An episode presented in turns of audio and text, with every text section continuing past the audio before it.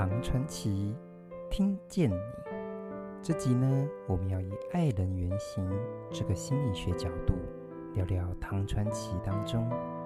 昆仑奴这个故事。喜欢这样听故事、聊聊角色心理的朋友，欢迎订阅我们的频道，这样呢就能够收到最新的听故事、聊角色的影片哦。之前我们分享了昆仑奴这个故事。这个故事是说啊，崔生倾心于高官一品的侍妾红绡女，然而呢，崔生却畏于高官一品的权势，以至于两人无法相会。崔生的家奴呢，摩勒就得知到了这件事情之后，就运用自己的特殊的才能以及力量，使这对有情人呢得以结为连理。没想到之后东窗事发，一品知情之后呢，崔生非常的害怕，于是呢就把过错呢都推给了昆仑奴。所幸啊，昆仑奴艺高胆大，轻松脱困，匿迹于人世尘寰。在这个故事的前半，其实是一个非常典型的爱情故事。崔生以及红绡女可谓是有情人终成眷属。只是啊，在这故事的后半段，我们就看到崔生的情人原型的这个人设，哎，突然间就维持不住了。面对高官一品的责难，他不敢为自己的爱情故事呢承担责任。回头再看故事，才发现原来昆仑奴不只为崔生建立了爱人原型的形象，其实呢，也偷偷埋下了爱人的阴影。这个细腻的角色设计，这到底是怎么一回事呢？就让我们坐上心理学的沙发，一起聊聊昆仑奴。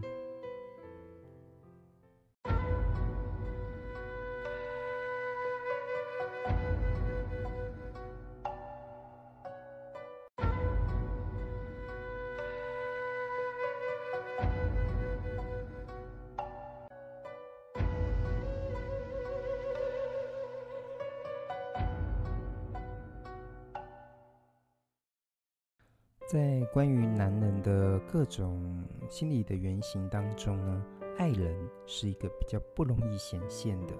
一个原型。往往呢，在爱情故事当中，呃，这个男人的爱人的这个原型呢，才比较容易显影出来。这让我们不禁问到：当爱情故事结束之后呢，王子怎么了？昆仑奴呢，在唐传奇当中算是一个文学性非常高的一个故事。我想，这很大的一个部分是因为故事前半段，崔生呢为爱所困之时呢，对红香女的思念，而苦吟写下的诗作。从心理学的分析上来看，其实呢，正是以情诗，崔生展露了他爱情原型一个非常强大的一个特质。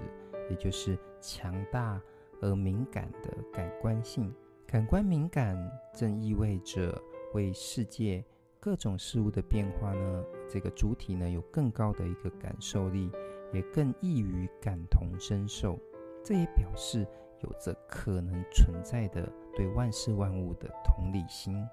大家还记得崔生的诗作吗？呃，在故事当中，诶，他这样写道。他写道：“悟道蓬山顶上有，明当玉女动心谋。”这句诗是说，我啊不经意居然就走到了这蓬莱山上，遇到了一个戴着明珠耳环的一个美丽的仙女，转动她的心魔，啊，对我盼望顾盼，我不禁心动了。这个诗当中的一个仙女神女的一个形象呢？其实呢，也是在潜意识当中呢，呃，连接到了巫山神女的一个神话，所以我们常常就会讲说，哦，巫山云雨，就用巫山云雨来代表这个男女艳好之事嘛。其实呢，也正点出了，呃，崔生诗作当中，诶，他对仙女描绘，其实所内在存在的一个情欲的潜意识的欲望。虽然呢，崔生在故事之初呢，作者给了他一个身份哈，大家还记不记得呢？就是这个牵牛背身这个职务哈。这个职务看起来，呃，他本身是这个为这个宫殿君王担任护卫的一个职衔，就执这个牵牛刀。不过，他并不代表就是说，哎，这个护卫是真的很有这个战斗力。通常是因为他的协同啊是贵族身份，所以让他担任这个职务，也有一种呃稍微显耀他的一种作用，这样子也刺激他对这个。呃，国家或是这个国王的一个认同啊的一个职务，所以其实崔生他真正的一个形象发展哈，在昆仑奴当中，他并不是一个战士，所以他对于这个红霄女爱情的一个行动力，他也只表现在这个感官的一个部分的发挥，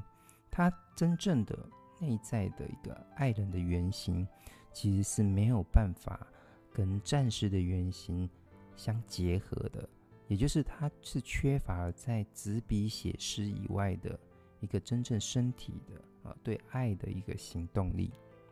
所以我们可以发现，这个对爱实践的行动力，在昆仑奴的故事当中，哎，都是由这个故事当中，呃，这个非常代表性的一个角色，就是昆仑奴所代劳。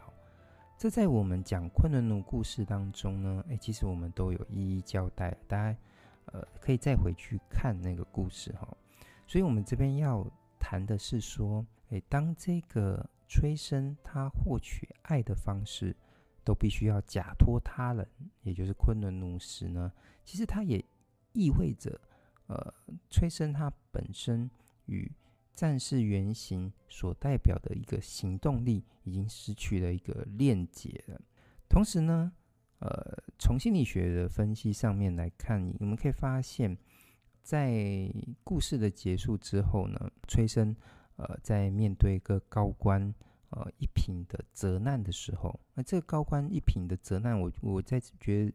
他其实代表是另外一个诠释他者，就是另外一个呃可能在性别上过往哦一个更高的一个男性的时候哦。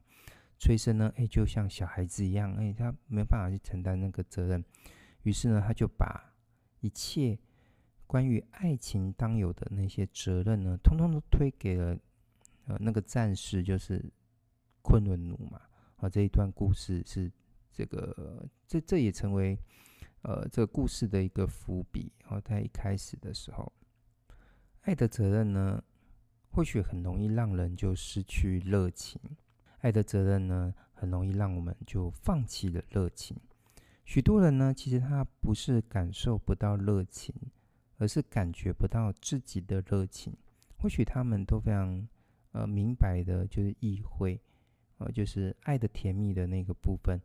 它一体两面的一个背后，可能是代表那些责任上的一些承担。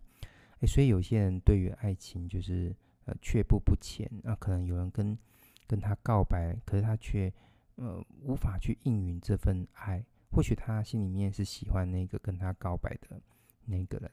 我想可能背后的一个原因啊，我们摒除说他是不爱这个人这个这个原因之外，我想那个爱的一个责任是在他呃内心有一个奠基，所以呃以至于他在面对爱的这个一个契机的时候，他会退回来。嗯，我想或许那一份重量就压抑着他